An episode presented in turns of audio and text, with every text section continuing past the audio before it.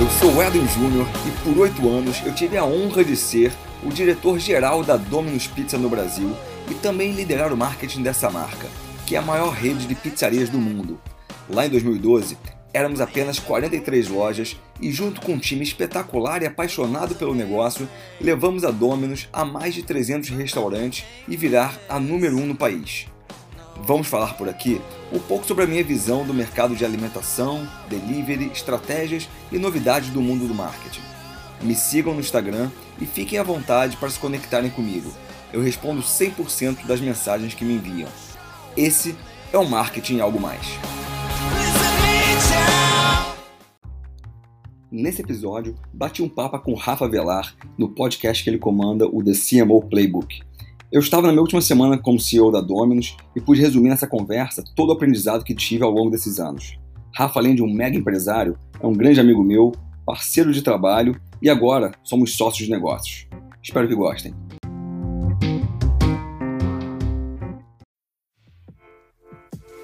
Olá e seja bem-vindo a mais um episódio do The CMO Playbook. Eu sou seu host, Rafa Velar, CEO e fundador da agência, e toda semana eu entrevisto executivos de marketing das principais empresas do país, criando uma oportunidade única para você conhecer mais sobre como são construídas as maiores marcas do Brasil e do mundo. Antes da gente começar, queria te fazer um convite para você tirar um print da sua tela, posta no stories do Instagram me marcando em avelarrafa com dois L's, deixa eu saber que você está ouvindo, eu respondo todas as mensagens pessoalmente. E ao final desse episódio, se você entender que o conteúdo te ajudou de alguma forma, deixa um review pra gente lá, marca com cinco estrelas, isso ia significar o um mundo para mim.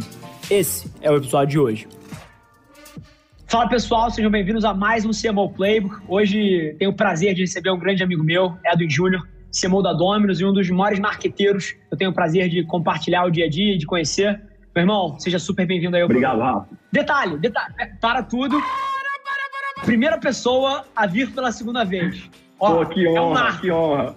A gente não tinha falado disso, o Edwin, lá atrás, ele foi o episódio 1, 2 ou 3, agora eu não lembro, mas, cara, não tínhamos falado disso, tem que trazer. Primeira pessoa na história a vir pela segunda vez no programa. Seja bem-vindo, meu irmão. Bom saber disso, Rafa. Bom saber disso. Quer dizer, assim, foi um ano atrás, né? Então, talvez é, nesses últimos 12 meses a gente consiga agregar um pouco mais aqui, mas foi ótimo. Primeiro, pô, obrigado pelo convite novamente. Assim, tem sido um prazer essa interação contigo nesses últimos meses. Realmente, é, eu acho que a gente tem muita coisa em comum. Bola pra frente, vamos lá. Boa. E aí, cara, assim, como eu falei aqui, as pessoas que são mais fã do programa com certeza já ouviram teu outro episódio, que inclusive recomendo. É o episódio 5 aqui, ó. O Edwin tá trazendo pra gente. Episódio 5 volta lá, assiste, mas eventualmente tem uma porção de pessoas aqui que não ouviu o episódio. E aí, cara, vamos voltar naquela nossa introdução, cara. Você tem uma história super bacana que se entrelaça com a construção da marca da Dominus nos últimos oito anos e uma expansão gigante da companhia pelo Brasil. E, cara, conta um pouquinho desses últimos anos, até você sentar na cadeira de CMO da companhia e tocando essa marca global que representa tanta coisa no mundo. Conta um pouquinho pra gente dessa história aí, cara. Vamos lá, tenho 39 anos, tenho uma filha de 4 anos, a Juju, a Júlia. Tenho uma esposa, Adriana, enfim, conheci ela na faculdade, aquela paixão de faculdade, fui encontrar com ela alguns anos depois, estamos casados há sete anos. Sou praticante de crossfit desde 2014, antes de todo o modismo de crossfit. Eu comecei a fazer crossfit, então esse é o meu hobby além de ser um grande jogador de videogame da madrugada, que é o tempo que eu tenho para jogar e eu demais, demais. Quando dá, eu sempre arrumo um tempinho para isso. Enfim, voltando um pouco lá atrás, né, para contar um pouco minha, minha trajetória, sempre fui um aluno de regular a ruim, prova final, recuperação, a base de muita cola na minha vida inteira. Somos dois. Inclusive, cara, as similaridades não param por aqui. Aí que eu vou fazer aspas. Cara, o que, que você tem jogado de jogo? Porque, cara, o último episódio foi um NBA Sports Vamos conectar com o último aqui. O que, você tem jogado de jogo? Um tweet, 30 segundos. O que, que tem chamado a tua atenção? Cara, eu jogo muito FIFA, muito FIFA online. E tenho jogado agora um jogo do Samurai, que lançou agora. E, assim, é brilhante o jogo. Pra quem gosta de mundo aberto e tudo mais, é brilhante. Eu não me atrevo muito a jogar online porque eu apanho muito da molecada, então eu não consigo. O pouco tempo que eu tenho pra treinar, eu jogo comigo mesmo? Bom demais, cara. Te perguntei isso que, cara, tava jantando ontem lá em casa com, com o Thiago Nigo e com o Ricardo de lá Ambev e a gente tá montando um time de esportes. As esposas todas são contra, Mas, cara, mas a gente tá na batalha pra pô, botar uns PCs parrudos. Então temos mais um membro do time aqui já, do squad da madrugada. Vambora. Só prazer. Mas, vamos nessa, cara. E aí, pô, aluno de regular é ruim, pô, base da cola, como é que isso evolui? Enfim, aí chegou o momento de chegar numa faculdade, o que eu vou fazer da minha vida com 17 anos. Tinha a mínima ideia do que eu queria fazer da minha vida. Fiz administração, como todo mundo que não sabe fazer da vida, faz administração para tentar entender o que, que tem de bom ali. Você pode ir para finanças, pode ir para humanas, pode ir para marketing, né? Então foi para ali que eu fui, comecei a gostar, a pegar gosto das matérias mais de marketing, enfim, mais eletivas de marketing, comecei a me apaixonar um pouco por isso.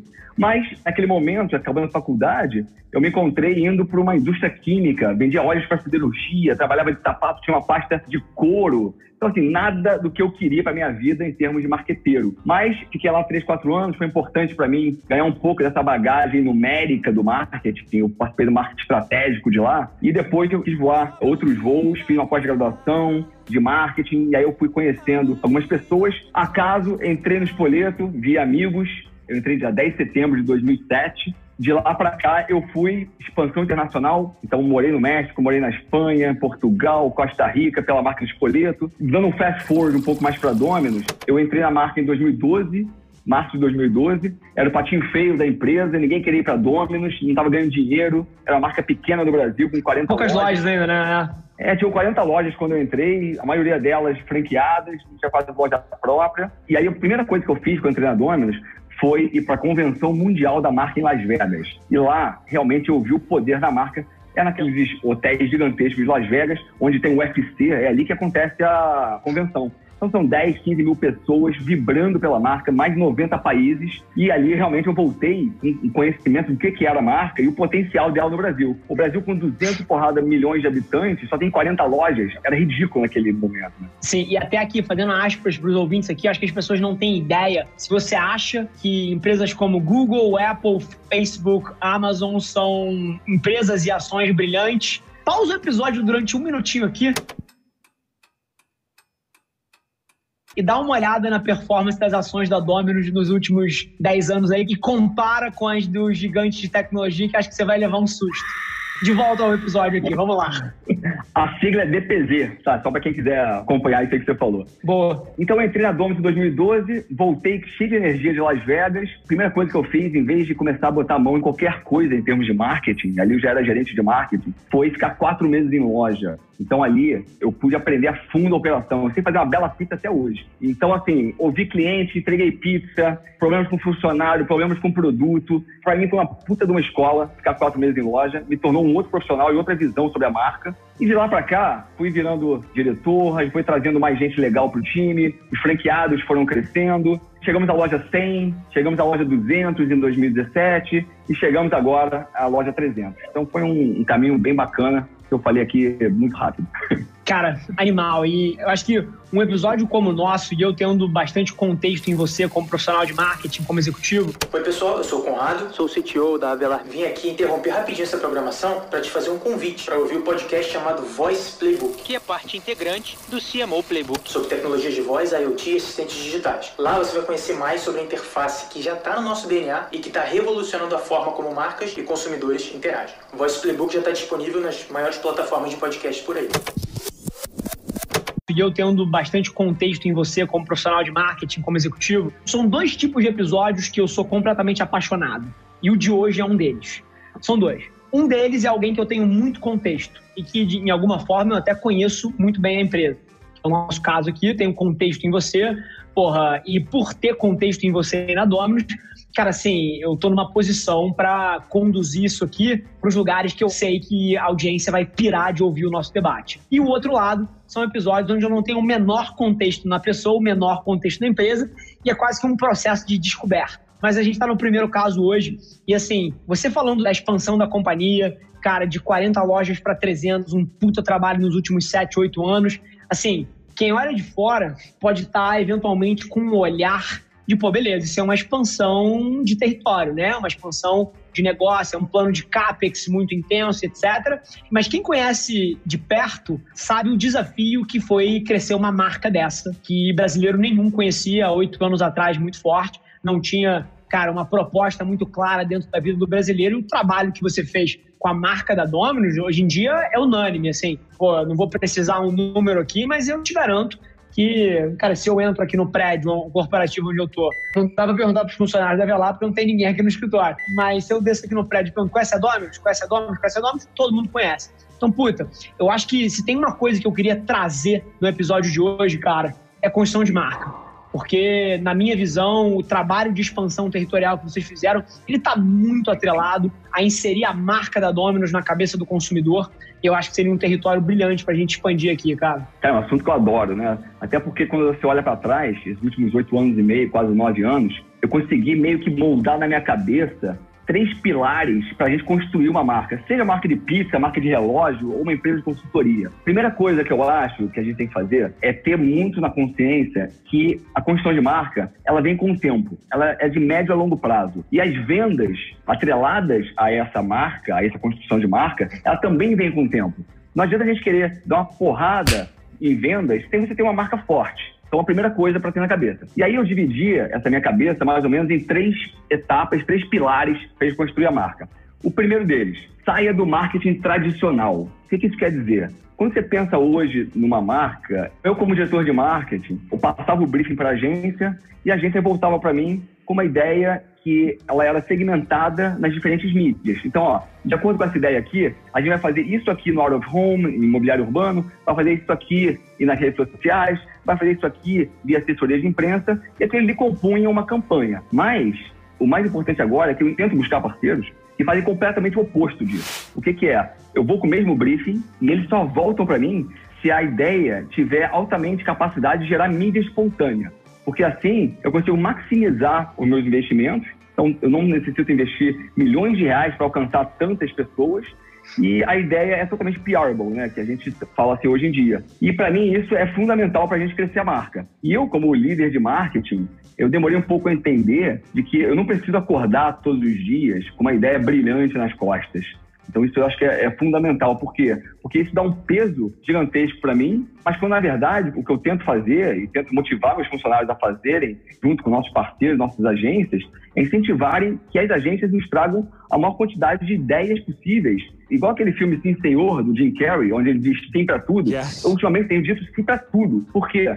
Porque você sabe que o melhor ou pior que seja aquela ação, ela não vai durar muito tempo no boca a boca. Porque amanhã já tem outra coisa acontecendo, ninguém mais está falando de você. E outra coisa é um pouco baseado naquele livro de originais, do Adam Grant, que diz basicamente que quanto mais conteúdo você produz, maior são as chances de você fazer algo incrível.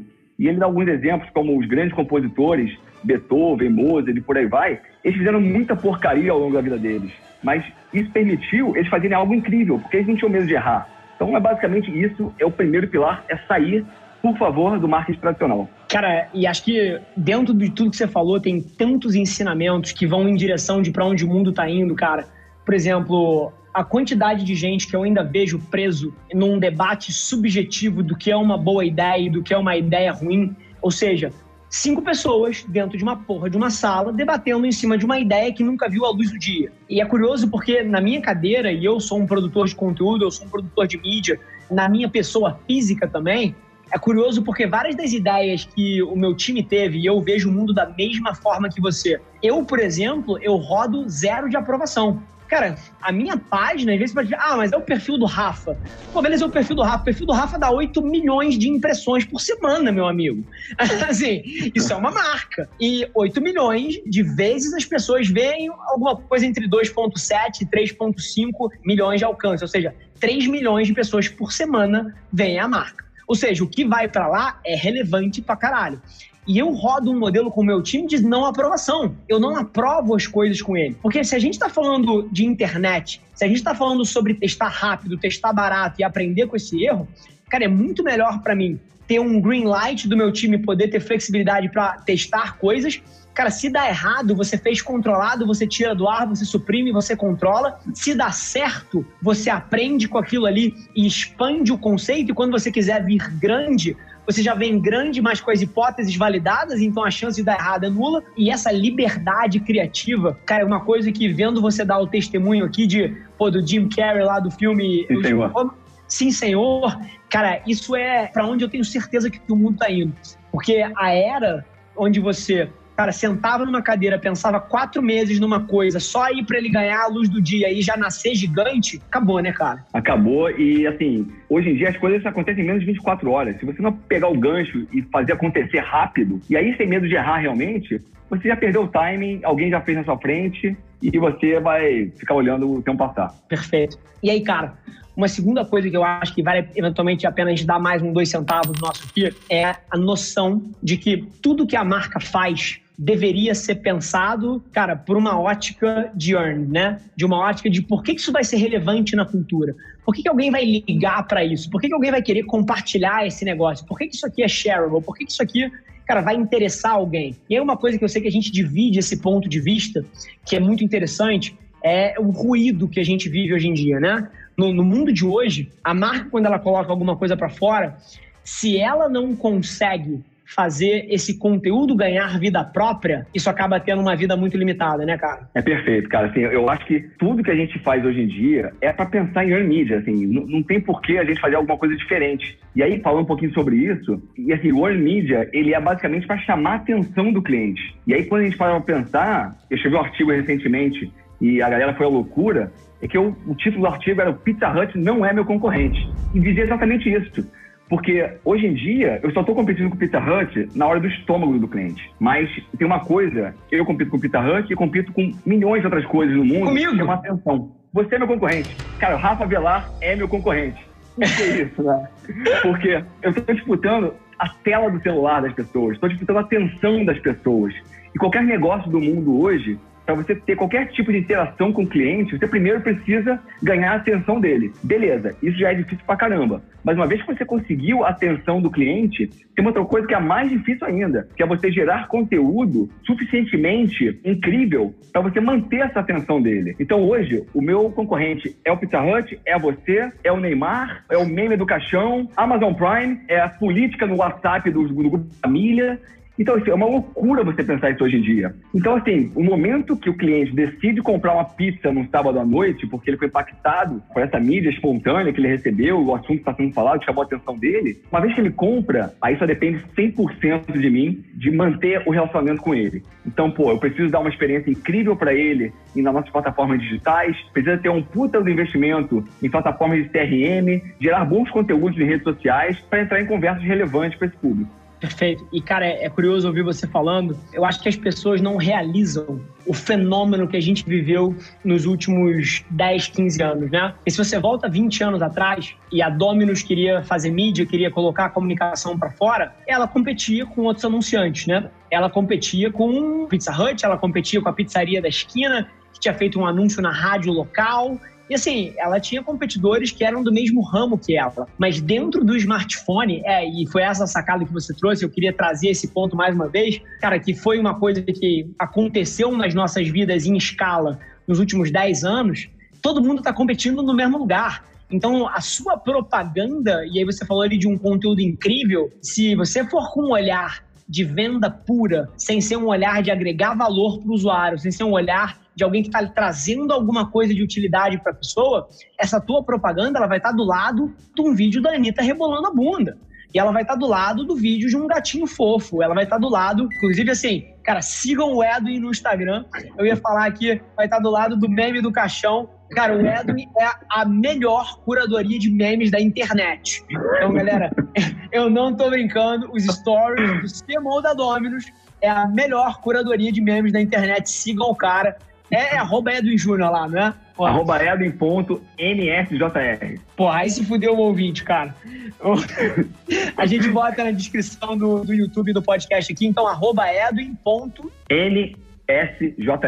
NSJR, cara. Segue lá, disparado a melhor curadoria de meme na internet. Inclusive, pô, falando aqui de meme, você falou do artigo que você produziu. Cara, você começou um podcast também recentemente, né, irmão? É, eu comecei um podcast, assim, uma coisa que eu já há mais de dois anos eu queria fazer. Eu sempre. Te botei uma vontade aí, né, cara? Botou, cara. Não, assim, não cheguei à tua altura ainda, mas tô chegando lá, tô começando. Então, assim, basicamente o que eu queria, né, era expor um pouco essas ideias. Nesses últimos dois anos, eu sempre me dava desculpa, ah, não tem tempo e tudo mais. Mas, cara, hoje em dia é tão simples. Você entra no Google, como produzir um podcast. Aí você acha lá um site que você bota, publica automático e assim você consegue gravar via celular, via telefone. O próximo passo é realmente investir mais em, em, em equipamentos, tudo mais. Mas, cara, dá pra fazer um conteúdo incrível, vamos dizer assim, semi-profissional com um laptop ou um celular. já que você mencionou, fazer um pequeno jabá aqui, o nome do podcast é Marketing e Algo Mais. Galera, então assim, cara, não deixem de conferir Marketing e Algo Mais. Se você falou o nome do Anchor aqui, é porque já deve estar em todas as plataformas, né, cara? Já tá no, no Spotify, já tá em todo o Anchor, é uma baita distribuição. Então, pô, escuta o podcast do Edwin, tenho certeza que você vai tirar valor. E deixa eu até fazer uma chamada aqui, pô, se você, nesse momento aqui, se inspirou a fazer o teu, Cara, deixa eu passar duas informações para você. Número um, esse podcast aqui que você está ouvindo, esse exato podcast, cara, ele está sendo gravado no Google Meets. A gente poderia ter até um StreamYard um pouco mais chique que a gente tem aqui. O de hoje, por algum motivo, tinha produção, quis gravar no Google Meets. Estamos gravando esse podcast no Google Meets, momento de isolamento social. Cara, a gente tem microfone caro, tem set, tem a porra toda, tem mesa de som? Tem. Mas, momento de pandemia, isso aqui está sendo gravado no Google Meets. O que, que te impede de começar o teu? E aí, você falou do Joga no Google como começar um podcast. Cara, faça isso porque tem artigos excelentes. Só acrescenta as palavras como começar um podcast. Rafa Velar, porque eu tenho um artigo foda, então você vai lá e lê o meu. eu vou engolir o material então agora para aprender um pouco mais. Bom demais, cara. E aí, pô, fizemos essa aspas aqui, mas acho que é um momento super interessante e até de dar um pouco de coragem para as pessoas. Eu sei que Cara, a gente provavelmente vai ter algumas dezenas de milhares de pessoas ouvindo esse episódio aqui, e várias delas eu tenho certeza que já sentaram na cadeira e falaram assim: puta, quero começar um canal no YouTube. Putz, quero botar o meu ponto de vista para fora com artigos no pulso do LinkedIn. Cara, e se eu começasse um podcast? Cara, e se, e se, e se, e se? Cara, assim, a gente vive na era onde essas coisas estão muito mais perto de você do que você imagina e você não precisa ter todas elas. Você vê o Edwin. O Edwin é um cara que começou com um artigo no LinkedIn, cara, tomou gosto, o negócio deu tração, cara, já tá indo para podcast. Cara, eu quando comecei lá atrás também comecei num só, você não precisa de todos, é mais fácil do que parece. No limite, um celular é suficiente. Se você possui um celular na sua mão nesse momento, você consegue produzir um podcast, você consegue começar a botar a tua voz para fora aí. Isso que você falou, Rafa, é justamente isso. Assim, eu me sinto mais confortável nesse momento escrevendo do que falando. Foi por isso que eu comecei a escrever artigo. E hoje eu publiquei, sei lá, três, quatro artigos só, não é nada, frente a grandes, grandes nomes tem, que produzem artigos. E a resposta foi muito legal da galera que leu. Então eu falei, pô, alguém está querendo escutar alguma coisa que eu estou querendo falar. Então a minha ideia foi o seguinte: quem quiser ler o que eu quero falar, está no artigo. Quem quiser escutar o que eu quero falar, está aqui no podcast. Então a gente pode, dessa maneira, entregar o conteúdo para o máximo de pessoas possíveis. Perfeito, cara. E dentro desse tema que a gente está falando, assim, não se confunda, tá? Cara, conteúdo é construção de marca. Toda vez que a gente está falando aqui de produzir artigos, de produzir um podcast, cara, seja na sua física, como eu faço, como o Edwin está fazendo, seja na sua PJ, na empresa que você está, conteúdo feito da forma certa é construção de marca. E construção de marca, cara, tese do Edwin corrobora isso, já falou aqui, mais uma vez eu trago, é a melhor forma de você vender em 2020. Quem está em 2020 tentando vender através de venda tem uma puta dificuldade. E quem está vendendo em 2020 através de construção de marca, geralmente tem um tempo mais fácil, tem uma dinâmica um pouco mais fácil. E aí, cara, retomando aqui, você tinha me dito que eram três pilares, a gente já falou, cara, de sair do tradicional, pô, de pensar um pouco além do briefing para uma agência, para um canal e aquela coisa quadrada e o veto subjetivo, a gente, pô, já entendeu aqui coisas como não aprovação, velocidade, diz sim para tudo, aprende com a própria operação primeira caixinha. E aí a gente falou dessa grande ideia também de sair do tradicional, que é olhar a competição como, pô, a competição óbvia, né? A competição de produto, e sim olhar a competição por atenção. E aí, cara, qual é o segundo? O segundo é, um, é uma equação matemática, né? Então, é basicamente você identificar qual é a equação de valor da sua empresa ou da sua marca. E equação de valor, ele é basicamente, então, V é igual a benefícios divididos por preço. Então, você precisa entender quais são os benefícios da sua empresa. Porque quanto mais benefício você entrega para o seu cliente, mais valor ele vai ver no seu negócio, no seu produto. E aí, para explicitar um pouco isso, eu quebrei o benefícios em três. Então, benefícios é o que, que você entrega para o seu cliente em termos de produto, em termos de serviço, em termos de imagem. Para poder exemplificar um pouco, vamos pegar a Apple, por exemplo. Vamos dissecar um pouco os benefícios da Apple e por que, que você paga tão caro pelos produtos dele e acaba saindo com equação de valor alta daquela marca. Primeiro, produto da Apple. O produto nada mais é do que a prova de idiotas. Eu tenho uma filha de 4 anos, como eu falei lá no início, eu vejo ela mexendo no iPad, no iPhone, assim, eu fico surpreso com a velocidade que ela pega as coisas, que ela já baixa coisa na Apple Store, que é jogo de criança e tudo mais. Mas assim, a minha filha, ela não é o supra-sumo da inteligência e nem é um ser de outro planeta que com quatro anos já consegue fazer isso tudo. Na verdade, o produto da Apple, ele é tão idiota de mexer que até uma criança de quatro anos consegue fazer. Sem nunca ter lido o manual, é muito intuitivo. E, pô, os mais antigos aqui, bom lembrar de quando a gente comprava aqueles primeiros Motorolas lá no início, no final da década de 90, pô, vinha com calhamaço, com uma bíblia de instruções, que para você adicionar um contato, você tem que ler o que fazer. Então, hoje em dia, é tão intuitivo o negócio que o produto deles é muito forte. Então, falando do P de produto dos benefícios. O próximo, serviço. Então, a Apple, ela tem uma atenção ao cliente surpreendente. Então, qualquer vendedor, você vai numa loja da Apple, qualquer vendedor ele sabe exatamente tudo sobre o produto, ele é técnico, ele é comercial e no final do dia ele é o caixa ainda, porque você chega lá na loja, bota seu nome na fila, então já começa um serviço diferente do que outras lojas, tem lá seu horário para você não perder muito tempo, pode fazer outras coisas, e o cara que te atende, ele sabe tudo sobre todos os produtos, te explica tudo, te deixa confortável com aquilo, e no final do dia ele faz o comercial e te vende aquilo, e ele que passa o seu cartão. Então, serviço é essa parte incrível. E para finalizar, é a parte da imagem. Então, assim, produto, serviço e a imagem. A imagem da Apple, só vou dizer uma coisa muito rápida aqui, que todo mundo vai entender. Se você chegar numa loja da Apple, você vai enxergar justamente a imagem que a marca quer passar. Primeiro, inovação, tecnologia e tudo mais, mas principalmente tratar o produto deles como realmente uma obra de arte. Então você pode ver que são aquelas lojas brancas com espaços gigantescos e você tem os produtos expostos ali na loja de uma maneira a realmente expor aquele produto como se fosse uma obra de arte. Então, para mim, esses três pilares são os benefícios da Apple e por isso que você paga o que paga pelo produto e daqui a dois anos você está comprando outro produto deles, porque você vê muito valor nisso tudo. Animal, cara. E na hora que você traz, assim, empiricamente, isso é a maneira como eu olho o mundo também, mas é, é muito curioso porque na hora que você traz uma equação dessa, eu contrasto, por exemplo, como coisas como a cria, que inclusive, cara, tu tem cadeira cativa lá como professor, né? Mas, cara, qual é a, grande sacada se a gente jogasse, por exemplo, a cria né, nesse modo, né? Parte de, do preço, né? Do valor de investimento ali. Cara, a gente tenta ser atualmente a gente é 33 vezes mais barato do que a alternativa para se formar como profissional. Então, puta, qualquer que seja o numerador dessa equação, já melhora muito qualquer coisa. Além disso, cara, o produto em si, as aulas, o material, o que, que você pega quando você compra aquilo, cara, desde as apostilas até os grupos que você participa, até os fóruns de discussão, os debates em grupos, projetos reais, assim, tudo aquilo ali, produto, serviço. Cara, não tem ninguém que não rasgue elogios para a maneira como a gente lida com as pessoas e a atenção, etc. É muito mais do que um curso online. E, por último, a parte de imagem, que é como é que a cria faz você ser percebido, né?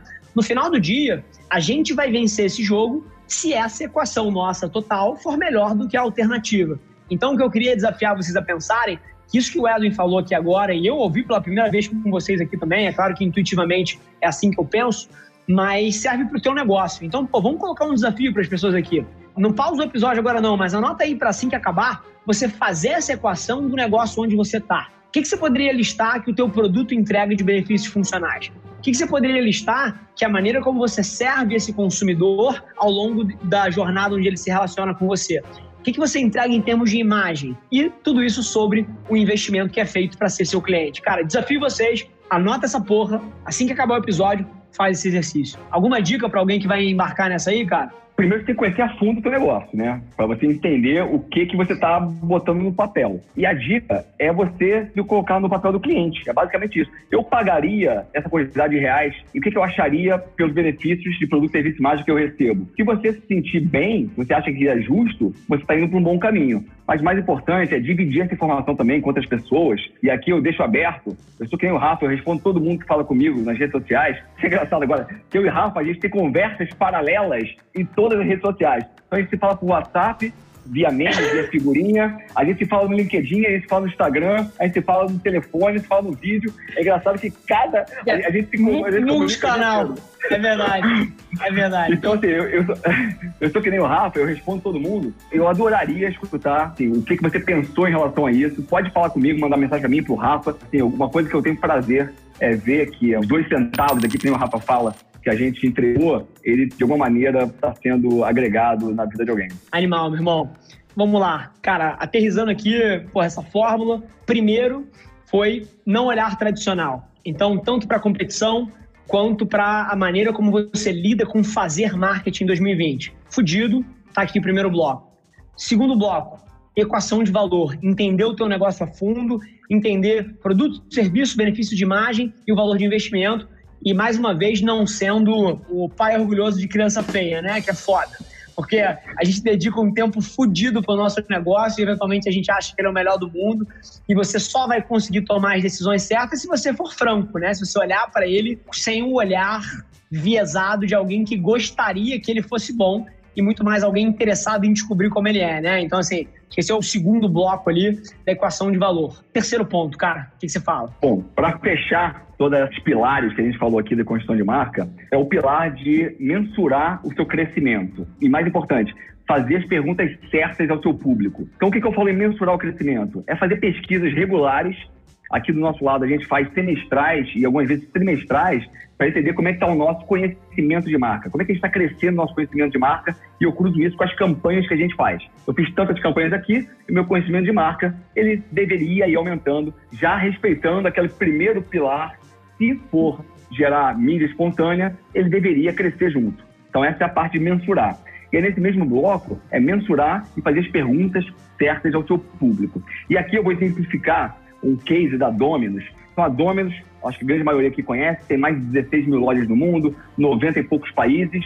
Há cinco anos atrás, ela se aventurou, teve a audácia de entrar na Itália.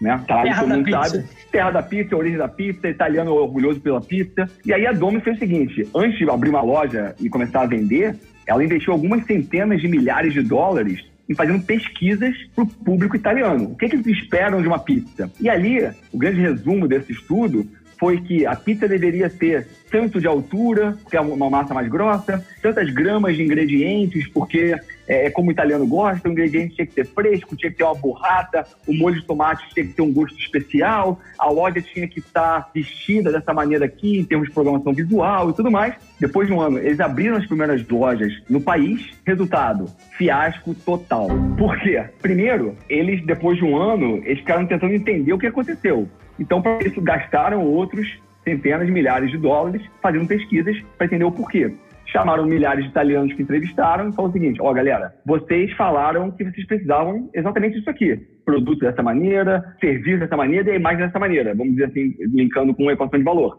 E eu entreguei isso aqui, exatamente o que vocês pediram. Mas, pô, o que está acontecendo que vocês não estão comprando? E aí eles perceberam que eles esqueceram de incluir apenas uma pergunta em todos os questionários que eles fizeram em termos de pesquisa. Era o que, que o italiano espera da marca Domino's Pizza? O que, que o italiano espera do produto da Domino's Pizza? Porque para comer pizza italiana, eles iam em qualquer esquina comprar aquela pizza. Então, baseado nisso, a Domino's abriu o peito, falou: então beleza, vamos fincar o pé aqui novamente com uma marca americana, uma pizza americana, igual de filme americano, e o negócio foi para frente. Então, faça a pergunta certa ao seu público, porque não tem sem sombra de dúvidas você vai conseguir chegar onde você precisa. Animal, cara. E é curioso como, por várias vezes, eu entro nas salas eu vejo as pessoas preocupadas em fazer afirmações, né? E é muito nítido para mim. Eu entro na sala, eu saco a sala, eu falo, pô, essa é a sala onde está todo mundo afirmando as coisas. E tem certas vezes que eu entro nas salas, geralmente as salas das pessoas mais inteligentes, são as salas onde as perguntas estão sendo feitas, né? Quando você fala isso, pô, é um paralelo perfeito para a construção de marca, você saber fazer as perguntas certas para ver o que, que de fato você está querendo medir, o que, que de fato você está querendo aprender, mas é curioso como isso às vezes até transborda para outras áreas, né? Vou dar um exemplo meu até de quanto isso que você contou agora se conecta comigo. Hoje em dia, na agência e na própria CRIA, eu tenho diretores dentro da companhia que do que eles fazem de forma específica, eles fazem muito melhor do que eu. Então, a minha diretora de mídia sabe muito mais de mídia do que eu. O meu diretor de tecnologia sabe muito mais de tecnologia do que eu. Os meus diretores de criação sabem muito mais de criação do que eu. Planejamento, estratégia e assim por diante. Agora, a minha cadeira não é sobre dizer para eles o que eles têm que fazer é sobre fazer as perguntas certas. Eu sou o cara das perguntas. E isso muda tudo. E aí eu acho que, pô, tem um componente de liderança, de visão etc. Mas acima de tudo, a capacidade de fazer as perguntas certas, que eu acho que é o que me faz a pessoa perfeita para tocar a estrutura inteira. A pessoa que toca a estrutura, ele não deveria vir com as respostas. Ele deveria vir com as perguntas. Isso foi uma coisa que amadureceu muito dentro de mim nos últimos anos, à medida que eu contratava cada vez pessoas melhores para estar do meu lado. Hoje em dia, com a Fê Belfort na CRIA, mais uma vez, eu sou o cara das perguntas que vira para Fê e fala assim: Fê, o que, que, impede a gente de crescer isso cinco vezes mais rápido? Assim, eu não sei qual é a resposta, mas eu sou o cara da pergunta. Na hora que a gente passa a medir um certo KPI, como a estrela norte da CRIA, eu falo assim: poxa, mas Será que isso aqui, de fato, vai refletir onde a gente quer chegar como empresa? Por quê? E, cara, e nesse processo de conduzir o raciocínio da companhia inteira, é que as grandes respostas chegam e a gente chega em conclusões fantásticas juntos, né? E na construção de uma marca não é diferente, né, cara? Perfeito, cara. Você levantou alguns pontos importantíssimos aí. E, assim, quando você olha, você falou algumas vezes sobre a cria aí, né? Eu tenho acompanhado super de perto, né? Pô, a gente teve aquele papo com a Fernanda recentemente. E para mim, cara. Já, já definiu é... qual é o modo que você vai dar aula lá, não? claro, então pra marcar um papo com ela, que ela até mandou mensagem hoje para mim. Legal. E para mim, cara, fica muito claro isso. Assim, é uma bola que estava quicando, mas ninguém botou a mão nisso. Porque essa história toda que a gente contou aqui, isso que eu falei aqui dessa equação de valor, como eu enxergo esses pilares da construção de marca, eu tive zero aulas sobre isso na minha faculdade, tive zero aulas sobre isso na minha pós-graduação. Então, assim, isso que você falou agora faz total sentido. Eu contrato gente pro meu time que faz coisa muito melhor do que eu e eu não tenho audácia de querer fazer melhor que ele, porque ele, pô, eu não vou disputar com um jovem que acabou de sair da faculdade que, pô, está com, isso, com a faca nos dentes para fazer alguma coisa digital.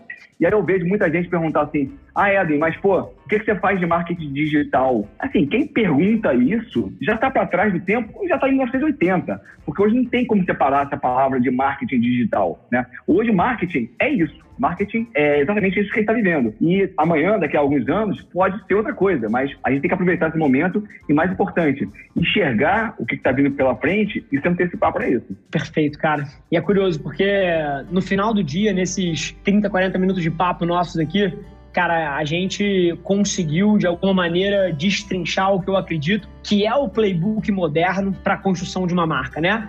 Desde visões de liderança, de você deixar o seu time errar e, entender que a qualidade vem da velocidade dos aprendizados, até a ponta de conduzir com as perguntas certas, assim, passando por um espectro tremendo.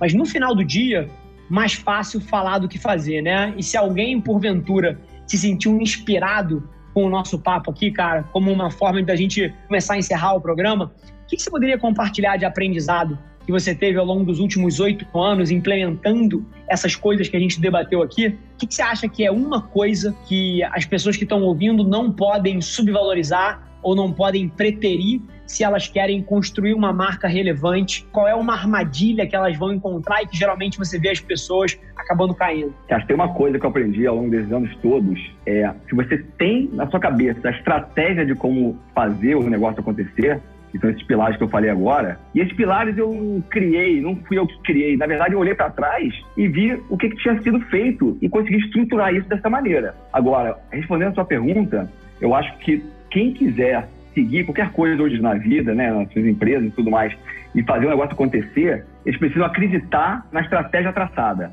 e não dar ouvidos para pessoas que no meio do caminho vão falar que não é bem isso, que isso aqui vai estragar a marca. Se você tem convicção que aquilo ali é o caminho, você tem que seguir isso. Então, eu ouvi muitos nãos, eu tive muito hater, eu tenho muitos haters dentro da rede como um todo, mas... No final ouvido, do dia foi de 40 para 300 lojas, né? É, e, e é o que você fala um pouco, Rafa, assim, eu, dou ouvido para hater igual que eu dou para os lovers. Então, assim, é porque a nossa estratégia, a gente já está vendo tão lá na frente, que os comentários, eles não servem muito para balançar essa estrutura, né? Então, acredite no seu potencial, eu acho que tem espaço para todo mundo. Hoje em dia, você consegue abrir um negócio com o celular na mão, que é surpreendente. E amanhã, quem sabe o que vai acontecer, né? Fantástico, meu irmão. Cara, que prazer, como sempre, mais uma vez, bater um papo contigo aqui e trazer para todo mundo. No final do dia, esse aqui é o espírito do CMO Playbook, né? Quantas conversas essas ao longo desse ano a gente teve, debatendo coisas importantes e fazendo coisas juntos, e eventualmente essas conversas ficam presas dentro de uma sala. E hoje é um dia que a gente traz para o mundo e a gente dá acesso a isso a dezenas de milhares de pessoas aqui. Então, pô, esse é o espírito do CMO Playbook, foi para isso que o episódio foi criado. E o nosso papo aqui, ele, ele transpira isso, meu irmão. Então, queria te agradecer de coração. E aí, deixar uma chamada aqui. Você já falou no meio do episódio, a gente já falou no meio do episódio, mas se alguém quiser se conectar de maneira mais profunda com você, qual é o lugar que você está mais ativo hoje em dia? Eu até vou usar responder por você para mostrar aqui o quanto de contexto eu tenho. Cara, o Edwin tá super vivo no LinkedIn, mas no Instagram o cara também, como eu falei, é a melhor curadoria de meme na internet, também tá dentro dos DMs. As minhas conversas com ele, inclusive, cara, eu não sei se tem como, pô, a gente vai ter YouTube e podcast, não tem. Cara, mas ia ser fantástico se a gente pudesse botar em algum lugar os prints das nossas conversas. Porque, cara, ia ser uma aula de comunicação moderna em 2020. Cara, eu queria que o ouvinte agora prestasse atenção no seguinte: você lembra dos hieróglifos do Egito Antigo? É a minha conversa com Éden. Cara, eu juro por Deus que a gente toma decisões, marca coisas e debate assuntos sérios por figurinha, meme e emoji. Pega essa. Hoje rolou até o seu Madruga no nosso ataque. Pre! Go! Né? Então, assim, e para falar coisa séria, né, cara? Isso é realmente surpreendente, Rafa. Primeiro, pô, super obrigado pelo convite. Você falou lá no início que eu fui a primeira pessoa a ser o segundo. Então, eu já deixo o desafio. Eu quero ser a primeira pessoa ser o terceiro no seu CMO Playbook. Tá fechado, meu irmão. E falei certo? Tanto o LinkedIn quanto o Instagram são os lugares para se conectar contigo, né? Perfeito, é isso aí. Fechado. Meu irmão, mais uma vez, super obrigado. E, pessoal, se você está ouvindo isso aqui, seja no Spotify, no Deezer, no Acast, no Overcast, no YouTube, aonde quer que seja, tira um print da tela, me marca, marca o Edwin para a gente saber que você está ouvindo, a gente responde todo mundo. Pode demorar um pouquinho, mas a gente chega lá. Foi um prazer ter vocês aqui para mais um episódio e a gente se vê no próximo episódio do CMO Playbook. Obrigado, meu irmão. Valeu, um grande abraço. Esse foi mais um episódio do CMO Playbook e eu deixo aqui o meu muito obrigado por você ter passado esse tempo com a gente. Espero que tenha sido de valor para você e te fazer um pedido. Não se esquece de compartilhar um print da sua tela no Instagram, me marcando no avelarrafa com dois L's e deixando aquele review de cinco estrelas na sua plataforma favorita. Vamos colocar esse podcast no Top 10 Brasil. Um abraço, gente. Até semana que vem.